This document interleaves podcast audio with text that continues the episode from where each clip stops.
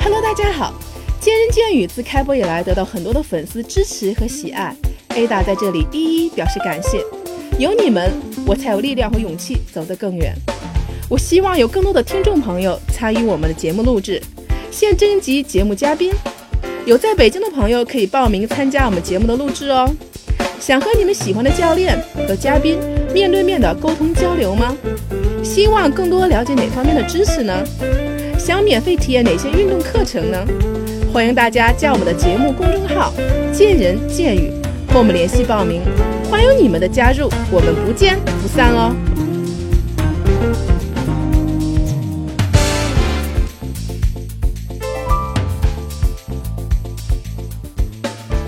前一阵儿啊，我去银奥康复中心做了一个体测，发现自己的一个问题啊，就是叫骨盆前倾啊。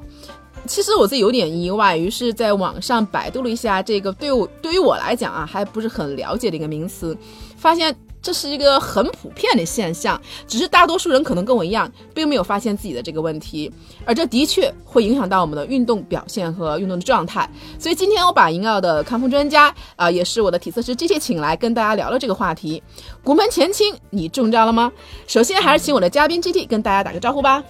大家好，我是银奥平衡运动专家 GT，很高兴又跟大家见面了。啊，欢迎 GT 啊！我觉得，所以今天啊，我觉得还是想跟那个 GT 聊一聊这个比较，呃，我认为比较专业一个话题啊，嗯就是说，就前倾嗯骨盆前倾，因为那次你跟我做体测之后，我才。第一次认识到了，我竟然还有这种 这种这种毛 病，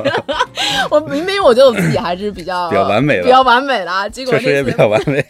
结果这次我发现自己的这样的一个一个问题，所以说今天呃，你能不能先给我们的听众朋友先科普一下啊，什么叫这个呃骨盆前倾？嗯，呃，这个我说的比较形象一点，比对较简通单俗易懂一哎点的、对对对最好啊这样可能就是看上去这个有点塌腰撅屁股嗯嗯，这种感觉的话，一般就是有骨盆前倾。可能从某些人身上看的比较明显一点，比如说有的胖子，嗯，嗯嗯胖子一般可能都会因为肚子大了。啊，包嗯括孕妇，嗯，然后可能肚子因为肚子大，然后重量都在前面，嗯它会把你的这个骨盆呢往前拉的有点倾斜，然后屁股撅起来了，腰是塌着的。嗯所以为什么这个胖子或者是孕妇腰会更容易有有这种酸痛感？嗯嗯，就嗯是因为这个肚子大了之后，让身体出现让骨盆出现了前倾的这个问题。所以咱们去嗯观察的话，有可能一看，哎，呃，孕妇都是顶着个腰，用手顶着个对，腰。经常这样顶着对吧肚子，然后挺着肚子，对然后顶着这个腰，对，啊你，看她的姿态，那种基本上就是比较典型的骨盆前倾。所以一嗯好呃，包括很多女孩儿吧，可能为了觉得好像这屁股撅起翘来臀显得翘，嗯嗯，对嗯，那但是那个时候呢，实际上那个姿态是属于骨盆前倾的一个姿态，然后站的时间长了，她的腰就会感觉有那种酸疼的感觉，呃，这都属于这个骨盆前倾吧，就咱们大家用肉眼一看，呃，撅屁股的、嗯，塌腰的，啊、这个基本上就是属于骨盆前倾。骨盆前倾。一会儿啊具体的我还有一些问题问你啊，怎么啊去、去这个判断这骨盆前倾？我想问一下这个骨盆前倾啊，我在网上还真查了一下啊，嗯说据说这个骨呃骨盆前倾是一个很普遍。啊，非嗯常普遍的一个现象啊，基本上百分之七八十甚至更高的人群都会有这种现象，只是可能或轻或或重重，或明显或不明显。对，那可能就像我一样，我完全没有，因为我觉得我好像完全没嗯有意识到自己会有这种、呃这种状况啊。我嗯想问一下，是不是非常男女都会出现这样的问题吗？真的是有这么高的一个一个一个普遍现象吗？呃都会有，有，都会有，嗯因为这个跟什么有关系？可能以前这种现象不是特别的多，因为现在随着大家工作性质的转变，嗯基本上这个伏案工作的这个工作类型越来越多了，嗯因为大家每天都要久坐嗯啊、坐着去呃办公，嗯，所以对着电脑，对对着电脑、嗯或者是干别的吧，只要伏案工作，什么写文案什么的， 全都一样。坐的时间太长了，然后你的骨盆的一些屈髋肌群就会发生短缩，因为久坐嗯发生短缩，所以它会影响你骨盆的一个姿态、一个位置。对于学生来说，那每天是学习，嗯，基本上你看从早到晚都是在课桌面课前啊桌了，嗯面前，然后坐着、坐着学习。那可能对于一些大学生来说呢，他干嘛呢？要么坐在床上，要么坐在这个可能坐在也是电脑前面，可能玩游戏啊、看电影啊什么的，嗯基本上都是坐着。那久坐势必或者说一定会让我们的骨盆骨盆位置发生变化。呃，嗯这是这个之间是是因果关系，也是直接的关系。而且我觉得完 全大家没有意识到啊，为什么对因为我没有明显的感觉，就是自己完全意识不到，我会有大家会有这样的，所以我而且我对相信我们的很多听众啊，可能要是没有听我们的节目，可能也完全意识不到对，可能自己会有这样的一个问对题。嗯首先这么一个词吧，大家可能呃之前也没有听说过，或者嗯是、呃有有的朋友可能听说过，比如对说我们去做体检啊，医生可能对也不会告诉说，哎，你有骨盆腔，这是病得治，对是吧？嗯对，因为首先我们得知道什么，得知道骨盆前倾是好还是不好。嗯，如果好的话，那肯定 更好了。嗯、那如果不好的话，可能呃引起的一些，比如相关的一些症状呀、嗯什么的，可能慢慢的才会引起大家的重视，因为它有些病一定是随着时就是时代的发展与时俱进的。嗯呃，是不是说它在某个某个这个历史阶段都会出现的， 那可能这个骨盆前倾就是在咱们这个阶段，慢慢就会大家越来越变成会一个普遍的一个耳耳熟能详的一个一个一个专业名词，或者是大家一个能够常见的一个一个名词了。所以说这个还是啊，看来这骨盆前倾它还是病得治，是这意思吗 就骨盆前倾也不能说是病，只是说一个不好的姿态，对？OK，不好的姿态，它有可能会引起一些问病题。对啊啊啊啊！所以说这个，所以说为什么在体检当中没有人？我从我体检，因为我也每年会做体检啊，包括嗯身体的各种方面，我还从来没有人说 说说，哎，你有骨盆前倾这种病。对那实际上它可能是还是属于一种呃不良的姿态，它对可能因为这种不良的姿态会导致我们的一些问题的发生。对所以在这个阶段的话，大家有意识的应该去调整。那这时候我就想问一下，因为这也是我呃那天我们去做体测的时候，嗯姐姐跟我讲过啊，这个它对健身对某些动作是有很大影响的。对实际上就可能你觉得某种动作你你可能做不标准和做的有问题的话，可能都跟骨盆前倾有关系。对，所以我想问一下，它对这个健身啊，呃，会有什么一个一个什么样的影响呢？嗯，首先呢，就比如说骨盆前倾，它是一个不良姿态。为什么叫不良姿态呢？因为很多时候我们的腰痛都跟骨盆前倾是有直接的关系的。那比如说这个平常人吧，他他他他的一些腰疼、腰肌劳损呀，啊包括腰椎间盘突出，都跟呃就是绝大多数的嗯都跟这个骨盆前倾有关系。那运动当中呢，比如说我们运动当中如果出现呃腰疼啊，甭管是跑步，然后深蹲、仰卧起坐，或者是就是练任何的腰腹动作，嗯然后如果出现就是腰部的酸或者是疼，那这个时候八九不离十，有可能就是这个骨盆前倾引起的这个。嗯你说这个这个，，我真的要插嘴，我觉得很对啊。就是上次我跟你说，就是我的后腰这个，而且是偏左侧嗯，这个位置，就是可能我会经常会有酸的感觉呀。我嗯我现在就是还是有这个这个这这种状况，可能尤其可能我练了呃有一段时间，呃，就它会会会腰酸，尤其在呃后后腰偏左的这个地方。嗯呃，然就真的会会会酸，就我不练休息的时候，它有时候也会走走路时间长了或怎么样，嗯它也会有一些酸痛感觉，这也会跟骨盆腔是有有些关系嘛。有关系。然嗯后很多以前有很多患者，然后来找我，就是有腰疼症状的人，他嗯说他这个。男的，他可能说：“哟，我陪女朋友逛街， 逛的时间 长了，累了啊，嗯我的腰就会感觉酸，然后平常久坐时间长了腰也酸，就是包括躺着，有的时候早上起床就对感觉腰特别难受。对对嗯对，这女孩呢就说：“哟，我这个逛街时间长了，怎么腰怎么那么酸呢？嗯我男朋友腰也酸。” 然后包括这嗯个说她这个就是呃，你打了一个喷嚏，然后这个腰都都会疼。你是什么时候开始出现这种症状的，或者出现这个问题的？我们小的时候，这个会不会这么频繁，或者是呃短时间站的时间短了之后，就很短的站站立的时间，然后就会出现这种腰疼的这种感觉？嗯，那可能那个时候和这个时候没有，我觉得老了，不是， 呃，不是老啊， 我是大了以后， 成长了以后，对。我觉得会有腰酸这种对，情它况都出是现随着就是我们的一些习惯、一些不良的习惯，或者是因为我们工作的性质，然后导致我们出现了一些就是骨盆带周围的这个肌肉不平衡，嗯所以才让我们骨盆发生了这个位置上的变化，然后引起的我们的腰部的这种不适。那我想回到刚才我们的问题，它对健身的影响，那就是说，可能我们在健身当中，如果出现，它可能会导致我们健身过程中，本来可能我们没有练腰腹这一块儿，但它会出现腰疼的这个问题，是不是就是说，主要对健身主要是呃这方面的影响，可能会腰部不适。对，它会导致这种情况嗯就是对绝大多数的时候都是就是直接会骨盆前倾会导致腰部不适。你训练当中，甭管是跑步也好，嗯或者是深蹲、硬拉，呃，包括可能在卧推的时候，嗯，嗯就是嗯这种全身性的动作过程符中合动作的时候对训它练当都中会，疼，因为嗯本身这个腰腹部算是我们身体当中的核心肌群。对，所以那既然是核心肌群，所以它几乎在做任何的动作的时候，除非太孤立的那些动作啊嗯，嗯，只要是呃复合性动对作复，合性动作，嗯它都是参与的，而且起到很重要的作用，所以它叫核心。那它出现的问题，几乎所有的复合动作，那都一定是受影响的。嗯所以呃，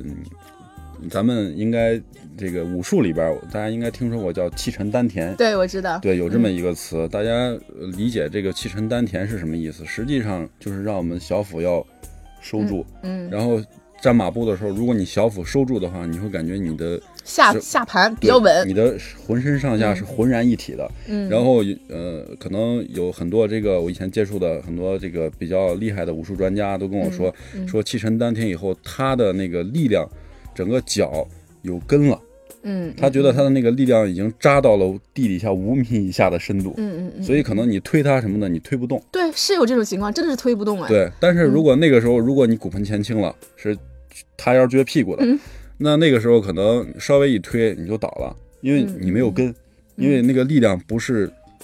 这个贯通全身的，嗯它是从腰上脱节的。嗯嗯嗯，啊、所以呃，后边我们聊别的话题的时候，一会儿可以具体再讲一下详，细讲一下啊，，对，到底是它有什什么么样影响？嗯对，所以这个我觉得大家可以稍微这里可以稍微对号入座一下啊，就是当我们在这个健身的时候会出现这个腰疼对啊、会出现这样的现象的话，可能刚才肢体也是大家可能要提高警惕了，对可能我们会有骨盆前倾的这种对情况啊。现在对，确实百分之七八十七吧，八十会有这方面的问题啊对对。嗯那我想问一下，因为现在呃，想问一个常见的问题，因为很多朋友啊，包括现在也发现，大家跑步的也越来越多啊。嗯我知道我手机里会有各种跑步的群啊，跑团啊，大家喜欢跑马拉松的、户外的嗯啊，包括就是呃在健身房跑的。那我想问一下，这个骨盆前倾对跑步也会有一些影响吗？嗯，对跑步影响嗯也挺大的。非常大，对，因为嗯、就是包括走路吧，嗯、跑步和走路都会有影响。如果我们嗯、首先我还是说一下这原因吧，为什么嗯会骨盆前倾会让就是呃走路或者跑步腰疼？因为嗯本身呃这个骨盆前倾是因为我们屈髋肌群肌群的这个短缩。肌肉的短缩，这个屈髋肌群在哪里啊？是在大腿根儿吗？还是在在哪里呢？在那个、啊嗯呃，比如说呃我说卡腰肌，就是刘翔跨栏用的那个、啊，我那知个道卡。腰肌，嗯嗯嗯，呃，它是从那个腰椎上面椎体，就是前面圆的那个椎体上面啊、呃过来，然后一到五腰椎椎体过来，然后嗯到到我大们的股骨上股面骨上，啊，然后这个叫腰大肌，然后嗯还有一条叫髂肌，从我们的髂骨，就是我们嗯骨盆。腰胯哦，我们胯胯这的个嗯胯窝里边嗯出来，然后也是到两个并成一条，连到我们的股骨，就是大腿大那个腿骨上面嗯嗯嗯嗯啊。然后它这条叫髂腰肌，髂腰髂肌肌和腰大肌合并起来，嗯嗯嗯然后它收缩了之后，就是在脊柱这个点固定不动的时候，远端收缩就会让我们的髋关节屈曲。嗯嗯嗯啊、我们站着的时候，我把腿抬起来的话，那就是那条肌肉在使劲儿，嗯嗯，这叫屈髋屈髋肌群。啊、包括还有一条骨直肌，它们俩合并起来叫屈髋肌群。嗯嗯、然后只要那些肌肉短了，那我们的髋，也就是我们的腿往后伸的时候，幅度就会受限，对，因为这条线短了嘛，是对它没你办法就舒展，你你就肯定打往不开后了，，你往后踢腿 的时候啊，对可能就伸展踢腿的时候打不限制开，了。嗯，那我们在走路的时候呢，如果想想你这个髂腰肌短缩了，屈髋肌群短缩了，那你大腿往后伸的那个幅度就会受限，对也就是说你的步幅会受限。嗯如果你想把步子迈得大的话，那每一次你的骨盆都会跟着往前翻，往前翻的幅度会更大，嗯你的步步子才能更大。嗯，往前翻的大了，腰椎，你的身体如果还是直的话，那你的腰椎受力啊，受力，它的那会个很挤压就会力度就会变大。所以我们腰会痛是所以吗？你的步幅越大，你的腰就越有可能出现、呃酸，痛对酸痛，这种感觉，，对，包括损伤。嗯呃，所以以如果在现有的身体条件下，你的骨盆是前倾的话，那么你在跑步的时候步幅越大，然后你的腰就越有可能会酸，会出问题。嗯嗯呃嗯，所以大概大概的道理是这么一个道理，包括快走的时候嗯也是一样，你的步幅大了，那你可能就会你的腰酸的明那那个感觉就会越明显。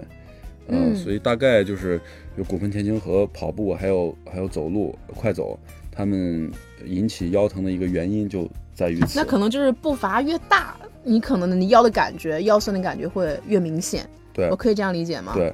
嗯嗯嗯嗯。所以呢，看来骨盆前倾的确是大家现在可能呃跑步的朋友或者快走的朋友可能会。呃，可能更多的清楚为什么呃嗯我的腰酸啊、嗯出现这样的问题啊，可能对跟我们的步伐，包括这个肌肉的短缩是有一个很直接的一对个关系，骨盆前倾对是有很就是很如直接的果关系如。果大家比如说在跑步或者是快走的过程当中，嗯就呃，如果今天走完了，你第二天起床的时候感觉其他地儿还好，呃腰特别的酸疼，那这肯定是有特别大问题的。如果你是浑身都酸疼的话，相对来说较好，因为本身它是一个全身性的运动嘛。然后第二天、第三天有这个肌肉延迟性酸痛，这个也是很正常的，嗯，但是如果你是局部感觉特别酸疼，腰尤其是腰感觉局特别酸疼，或者其他部位某一个部位感觉特别的酸疼，那就是有问题的。这个时候我们一定去要去找这个原因是什么。那这时候我们要要引起呃关注了，对要关注一下，对，呃，为什么出现这个问题？嗯那刚才我那个 G T 也说了，就是骨盆前倾啊，为什么会出现这样的问题？是不是主要就是因为我们的长期的伏案工作，然后保持一个姿势？啊，长期的伏案工作，这是造成骨盆前倾是不是最主要的一个原因？对，这个我曾经写了一篇文章叫嗯《弹簧理念》，嗯就是里边讲的是什么呀？就是呃因为现在咱们久坐的久坐的办公人群越来越多了嘛，所以我就举了一个弹簧的例子，让大家更能通俗易懂一点儿。呃，比如说我说这个屈髋肌群短缩为什么会短缩，跟久坐的关系是什么？那我举一个弹簧的例子，比如说一个弹簧原来大概十厘米高的一个弹簧，我们用力把它压短缩，大概压到比如说两三厘米或者五厘米这么一个高度，那时间足够长，然后我们再把按压的力量撤掉。你你你觉得这个弹簧还能回到原来十厘米那个高度吗？应该不会，它还会会多少会它会往回，弹，对但是还会可能弹，但是肯定要受限了，对啊已，经它不可原来能那回么不到十厘米十厘那米么了高度，了。嗯，那弹簧是这样，我们的肌肉和弹簧是类似的，有弹性嘛？对，是不是？你想我们嗯的屈髋肌群本身是让髋关节屈曲，它有这么一个功能，嗯但是我们想，我们如果久坐的话，髋关节老保持在一个屈曲的状态。实际上那个时候，虽然我们没有用力，但是那个屈髋肌群这个时候是处在短缩的状态的。是不是就像那弹簧实际上是被对压的那个，对被外力压的那对个了状态是一样的，是吗？，对，嗯所以咱想老屈着，老屈着，时间足够 长，对吧？等我们再站起来的时候，它那个肌肉就回不到原来那么长了，而日复一日，年复一年，它会越来越短。嗯，它会越来越短。所以那相相伴而来的，当你站起来的时候，你会发现比以前就是你的骨盆因为前倾了嘛，嗯脊柱又插在这个骨盆上面，嗯，你要想把腰杆挺起来，那你的竖脊肌就是腰那块儿会就受得很受很就受得力了，就得比以前要使更多的力量才行，嗯嗯，不然你的身子就趴着了，嗯身体就会有前倾，往往前倾斜。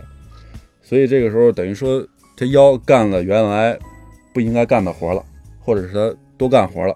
超出来他的那个原有的那个能力了。那随着时间的这个推移，嗯，早晚有一天他得罢工。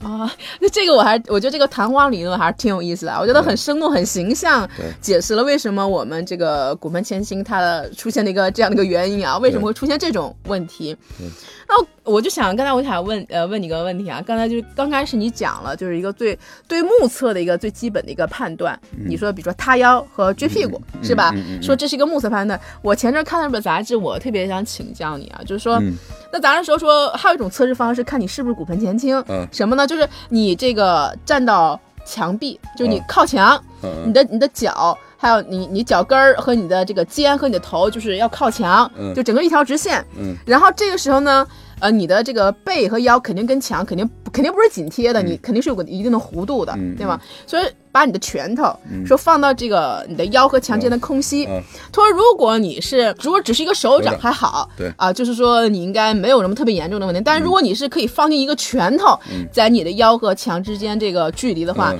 那你是十有八九是骨盆前倾的。这个测试方法是科学的吗嗯，也可以，也可以这么判断。嗯但是从这个如果严谨一点的话，从这个就是我看了一些世界比较前沿的一些这个文献里边儿，然后介绍的就是，当然可能相对麻烦一点，我嗯跟大家简单介绍一下吧好。，嗯比如说，我们用两个手的手掌嗯掌根部，嗯嗯、就是靠这个小小拇指的这个掌根部掌根能摸到有嗯个骨头，啊，有个骨头有个是，骨头。然后我们用两个手的这个掌根这骨头呢，嗯，呃，放在我们这个髋关节胯这块儿，胯这块儿嗯上面有一个突出的一个骨头。对，两个对对呃对，这股个骨这个叫髂前上棘，嗯就是嗯在髋关节最上面的，我们能摸得到，嗯一下就能摸那到两个最骨最头嘛突出的那个对地对方。对对，，嗯用刚才我说的那个小拇指下边那个掌根的嗯凸起的那个那个地方，然后对着这儿，嗯两个呢拇指相对，嗯拇指相对，嗯然后食指也相对，嗯，呃，形成一个差不多三角形的这个嗯这个形状，对，呃，它会有一个面儿。嗯那我们在站立的时候，这个面儿呢和垂直的这个角度之间有一个角度，和嗯和我们就是整个身体的这个垂面嗯有一个角度，这个角度如果是十五到二十五度的话，相对来说这个角度是比较好的。嗯，呃，如果小于它了，那可能就是后倾；大于它了，那就是前倾。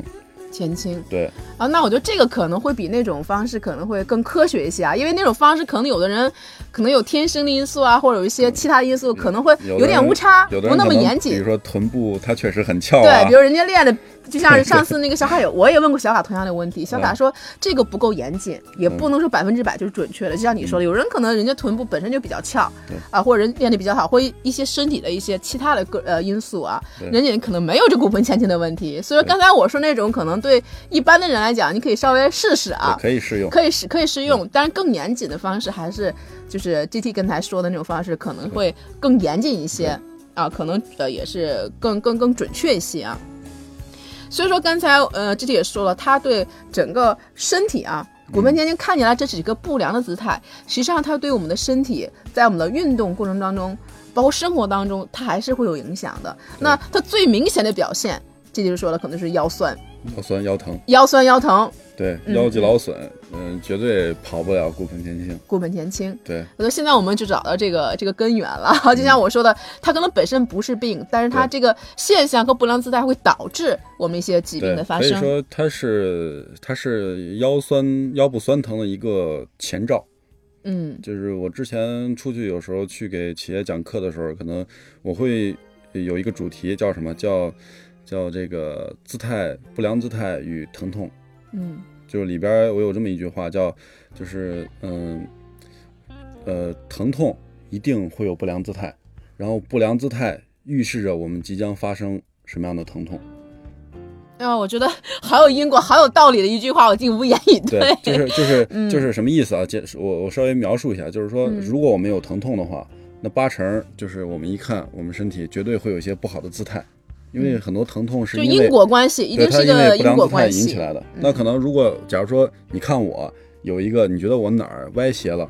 或者是姿态肩呐、不好高低，嗯，对，或者姿态，态不好，那有可能，即使我现在没有疼痛，那可能在不久的将来，有可能我就会出现什么样的疼痛？那可能作为大家来看，只是说啊觉得不好看，但是作为一个就是对这方面相对了解的人来说，他可能一看你的不好的姿态，就会知道你在不久之后有可能会出现什么样的疼痛，或者是你在运动当中就有可能会出现一些什么样的问题，或者是 更更好一点的，可能更能预示到你你在训练当中做哪些动作的时候会有什么样的问题。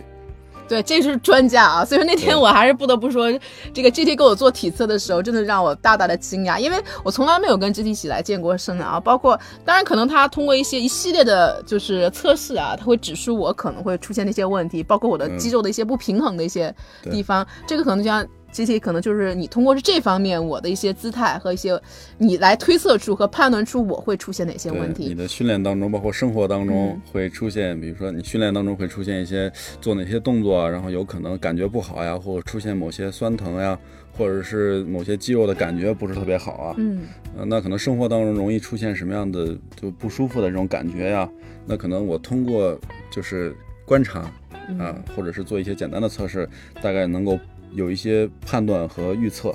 在里边。哦，那我觉得这个还是很一个很一个系统化，就像那个这就说，其实这是一个系统、一个科学的一个一个工程，所以对说一个来来判断这些。那今天我们刚刚聊了很多这个关于这骨盆前倾的一些问题和对我们造成的一些影响。那我想很多听众可能跟我一样，也特别想知道，就是我们先我们的问题已经发生了，是吧？我也不能去抱怨了，我想说我怎么样去调整，或者我怎么样去，或者我我多拉伸这个你刚才说这个肌群嗯啊，或者说我我怎么样多做什么样的拉伸，或多做什么样一 些呃动作，或多做哪些运动，可以能够调整过来我我的目前这个这个状况呢？嗯，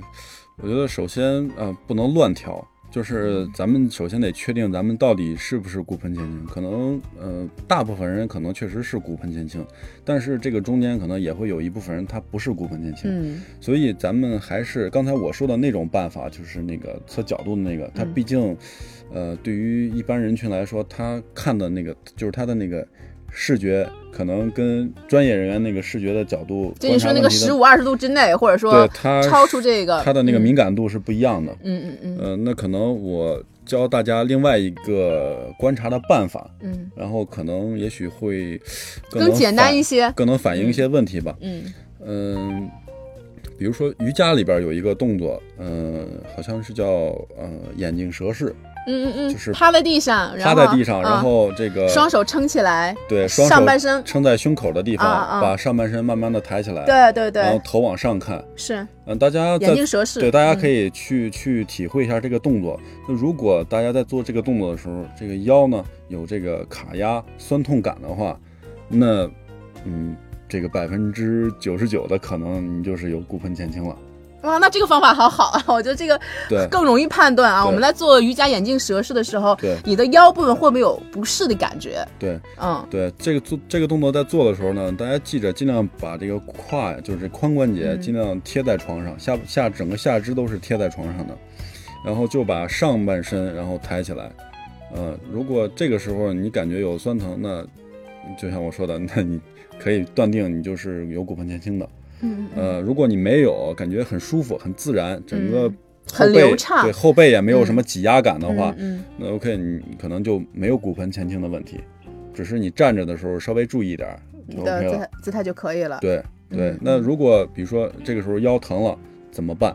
这个时候牵扯到这部分人群，我我们说的是这部分人群。确定了，我有骨骨对盆前倾问题的人，那我希望我怎么去调整对这个问题？如果咱们在做那个眼镜蛇式，如果有了这个腰部卡压酸疼的这个感觉的时候，呃，这个时候那大家需要去做一个动作，呃，可以尝试一下啊，呃，这个动作呢叫弓步压腿，嗯呃，怎么做呢？呃，假如说我们要拉呃右侧的髂腰肌、屈髋肌群，嗯那我们把小的时候我们上体育课可能都做过那个弓箭步正正正压腿，对吧？嗯，正压腿就是弓箭步的那弓种。箭步，对。嗯那这个时候我们左脚在前嗯弓步，右腿呢在后边儿嗯，单膝着地。单膝就是右后面的腿要着地哎，，对，嗯右膝盖单腿着地在后边，然后我们的重心身体都挺直了，稍微收一点点腹，嗯，身体上上半身是挺直的，对，上半嗯身挺直，然后稍微收点腹，然后两个手呢放在前面这个左腿上左面，膝上，对，嗯弓弓着的这弓步的这个左膝上面，嗯然后重心慢慢往前移，从以髋关节这块儿为为这个移动点，嗯然后往前走，慢慢走，走走走，走到我们右边的这个就是胯前边吧，嗯我说通俗点，胯对前边这儿，大腿上面上半段，然后有那种拉伸的感觉的时候，嗯就可以停了，别让它疼，大概保持个十五二十秒这个样子。我觉得就像我们上体育课以前做那个正压腿嘛，压腿就是弓步压腿，但我是觉得其实对，那那个实际上动作是类似的，嗯但是我们小的时候根本不懂这个压正下腿干嘛呀，嗯嗯，而且每个人可能压出来那个感觉是不一样的，嗯就可能嗯、呃我们都看到的是正压腿，但是两个人一盯出来，哎你压这腿什么感觉啊感觉可能就不一样对可能啊，因为我他们不知道俩重点和目的对不他知道是什们两个么意人思可能说出来的东西是不一样的，嗯所以，嗯、那我们在做这个动作的时候，一定是对这个动作有要求的。嗯，就是比如说，那我们做这个动作目的是什么？目的是拉我们的屈髋肌群。循环肌群，嗯对，所以我们做这个动作不是说把这个动作摆出来就完了，嗯一定是要目标肌群要有被拉长的这个感觉，嗯那才是对的。嗯呃，如果不是这个感觉，这样子摆出来了，没有任何的用，没只有是浪费意义浪费时间。嗯所以呃，这个动作大家在做的时候，我刚才描述的这个动作过程，大家到时候可以按照这个动作过程做。这个还蛮最终的简单目的一嗯定是要你的、刚才我说的部位，髋关节前边儿和拉大伸腿前边儿的上半部偏上的这个地方，嗯然后有拉伸的感觉，保持十五到二十秒一组。每次大家做完可以做五组到十组不等，嗯呃，做完之后大家可以再试一下刚才我说的那个眼镜蛇式，然后一嗯是不是会有改善？一定会有一个呃，可以说肯定会有改善，只是嗯或多或少吧。那可能明显的，可能刚才比如说你有卡压酸疼感、酸酸疼感的这个嗯朋友，那你在第二次再做的时候，可能好的效果好的话，可能直接就没有疼痛卡压了。嗯嗯那如果如果相对来说稍微严重一点的，那可能也会有一点感觉，但是你肯定会感觉到减轻了。减轻了这个症状。对，嗯那我想问一下，像这个就是这个你刚才说这个正压腿啊，我这个比较通俗简单易懂对，，这样可以。那就是我我是不是每天都要做啊？就是还是说我是不是尽量每天，不管是睡前呐、还有早上起来啊，还是随时随地啊？因为这个动作也不需要什么多大的场地，可能一小块在办公室其实都可以做对，很啊。方便。对这个是不是我们随时随地都呃就是每天最好都做一做是比较好的？呃，对，如果现在已经有这样症状的人啊，嗯有这个不良姿态的人，嗯最好是每天都要做，因嗯为你可能不因为工作不可能不干嗯，对吧？我们毕竟要 吃饭，对吧？所以对所以这个每天你想想，工作要做那么至少可能要，我们如果是八按八个小时算的嗯话，那你至少可能要做五个小时往上。对啊、有的人可能是叫什么搞 IT 的朋友，对那可能时间就广更长告了。策划哇，这个基对本那是可能熬夜通宵加班二的。十四小时，甚至有多的时候有二十个小时都坐嗯在电脑前面，那你一定是有时间就要做，有时间就要做。那这个我们还给大家跟我们的听众一个建议啊，就是因为这个，哪怕我们在工作的时候，是吧？不管是在办公室还是在家里，可能我们伏案一小时，是吧？你你就来做它两三组，嗯是不是？你站你活动活动，来拉伸一下，是不是对比较好？嗯呃，我给大家可以、就给一般人群吧，可以提一个、一个相对来说有数据的东西，就是我们可以每次就是呃每每做一次，大概拉个五到十组。嗯刚才我说的每组就是一个动作， 15秒十五秒到二十秒，嗯然后中间你回来的时候大概停个两秒钟，嗯然后就做第二次。嗯呃，就做第二组，呃，每次每次做五到十组，每天大概做个两到三次，嗯，这其实样的就是比较好一些。对，然后你整天你的感觉会非常好，你拉完之后你站起来再走路的时候，你会感觉有这种轻飘飘的感觉， 所以这个是不是有那么神奇啊？我觉得我们的这个听众朋友真的还是因为很简单嘛，我们还是可以非去常去尝试一下啊，去对尝试一下，而且很容易去操作，很容易去做的一个呃一个动作。所以这个我觉得这个以后我也要做， 我也要做。那除了这个，相对于就是说可能有这样的问题的朋友啊，我们要有意识的去调整这个问嗯题。那对于目前现在呃还没有这样问题的朋友，我希望有没有哪方面的就是怎么该怎么样预防，预防我别得这个骨盆前倾？我们有提前的这种方式，可能怎么去做呢？怎么去 预防？嗯这个呃，预防的话，首先咱们刚才说了骨盆前倾是怎么来的，嗯刚才咱们前边聊了，少坐多站，多活动 是这意思吗？对，不能说少数少少坐多站，嗯凡事要有度，嗯，凡事要有度，跟吃饭是一样的吧？这个饭对于我们来说很重必要，须的，对我们吃吃的少了，营养不良；吃的多了，撑着了，营养过剩了。那所以做任何的东西都要有度。那比如说我们坐办公室也是一样的，本身骨盆前倾是因为久坐引起的。呃，那我们在办公的时候就不能坐太长时间，老站着好吗？老站着也不好，老站着的话，脊静柱脉的曲张可能对会有静脉，曲张，包嗯括这个、整个这个脊柱的压力也会比较大。那所以我们对于现在的这个办公人群来说，或者是学生来说，呃，大家可以想一下，为什么我们原来上课的时候顶多四十五分钟，中间就要休息呢？哎，真的，我从来没有想过这个问题。 对吧？我们上学的时对候对对为什么四十五分钟嗯或者四十分下钟课中间要嗯休息十分钟？对，所以那我们在办公的时候也是一样的。这这都是专家定出来的，这个是有非常原因科学啊，对这个时间的所规定。以，嗯所以呢，我们在办公的时候也是一样的，半个小时到四十分钟，或者是最多不要超过一个小一个时。小时，对，咱们起来上个厕所呀，喝口水啊，对，然后去这个接点茶水啊什么的，然后喝一点儿，然后溜达溜达，跟同事这个寒暄两句，嗯，然后休息个三五分钟，哪怕你再回来坐在那儿继续办公，这个对于相对于你整天都坐那儿一动不动，这个要好的非常多。那我们再如果再做两组动作什么的， 就更好了。更完美了，我觉得 是吗？这个你几乎就不会骨盆前倾了。哦，嗯那我觉得其实啊，我觉得其实任何的问题，我们还都希望它在这个萌芽之前、没发生之前，其实我们要有预防，其实这样是最好的。对，呃，当然这个呃有病治病已经是下策了，我们还是治胃病，对吧？对说治我胃们还要未发生之前，我们还是有这个意识对，就是不要让这种状态发生。但是需要治的胃病太多。 我们今天先，我们今天先讲，先讲这个最最最普遍的啊对，呃，大家嗯可能也是比较对大家影响比较广泛的，而且大家对可能还没有完全意识到这个问题的问题。我们以后可以慢慢请 GT 做更多的一些关于这些问题的一个分享对啊。那最后呢，我想呃，请 GT 给大家有一个什么样的建议，就是总结两句，给我们的听众。嗯呃，一个就是关于呃大家呃，比如说搞搞运动的朋友吧，如果就是你现在已经开始锻炼的话，那么首先我就是告诉大家，呃，你在运动当中有任何的，比如说腰部有任何的不舒服的感觉的时候，那我们一定不能干什么呢？一定不能干一件事，就是顽强拼搏。艰苦奋斗，呃，就是一直要坚持那种，就就像我们以前宣传忍着病痛、忍着伤痛，然后去继续工作。对，嗯以前的时候可能呃更多的是宣传的是宣传的是我们要这个顽强拼搏、艰苦对奋斗，嗯然后一点小什么轻伤不下火火线，线，对对对，对吧？嗯，这个已经时代变了，嗯呃，可能对于呃运动员来说，现在大家可能知道一些呃这个职业运动员，然后运动寿命也都越来越长嗯了，为什么？都是因为呃有问题早解决。那咱们对于大众人群来说，那咱们本身健身的目的是什么？健身的目的不是参加奥 运会，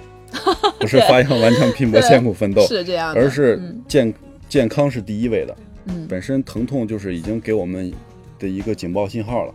就是告诉我们我们现在身体可能在做某些动作的时候是不对的，嗯那我们必须得去改正它，然后你再来做。那个时候，那可能我们比如说练练腰腹呀，或者是跑步啊，能起到它真正好的作用。不然的话，那可能我们通过运动，可能这个弊大于利了，嗯，那就反而适得其反了，适得其反了。嗯，嗯所以我们这一点要大家要特别的重视。所以，比如说今天我们讲骨盆前倾，那之后如果我们在运动的时候，或者是在生活当中，大家感觉自己有骨盆前倾，或者是感觉腰部有，或者是其他地方吧有任何不适的，那我们第一时间首先要去找原因，就是知道我们到底怎么回事儿。 你腰疼了，你就看看我是你是不是有骨盆前倾，嗯做做那个眼睛射视什么的。啊，今天也是非常感谢啊，非常感谢 GT 做客我们的节目，解答了我们很多呃关于骨盆前倾的问题，也希望通过这期节目，大家对骨盆前倾有更多的了解，呃，可以有效的预防，及时的调整。那如果我们的听众还想了解其他方面的内容呢，也欢迎大家关注我们节目的公众号，提出你们的问题，我们会及时回复。我们不见不散喽！啊，非常感谢大家啊、这个收听，我们下期再见。好，朋友们再见。最后，特别恳请各位喜爱我们的战友们，在你们正在收听的博客里面，帮我们点一下订阅或者点赞哦，这对我们有极大的鼓励和支持，也对我们很重要哦。另外，想跟我们一起吐槽、一起笑的朋友们，请添加我们栏目的微信公众号或者是 QQ 群，请搜索“见人见语”，健是健康的健，人是人民的人，健语的健呢是 rich 的健，我相信你们懂的哦。语是语言的语，我们的几个主播还有每期的嘉宾在这里随时等候你的到来哦。同时，我要特别感谢我的好朋友大董提供了我们这个录音棚的使用，这里的设备和音质都是一流哦。有需要的朋友们可以直接打电话联系他，他的电话是幺三五二零三四九九幺幺，幺三五二零三四九九幺幺，融合音频音乐制作室。再次感谢大家的收听，我们下期不见不散哦。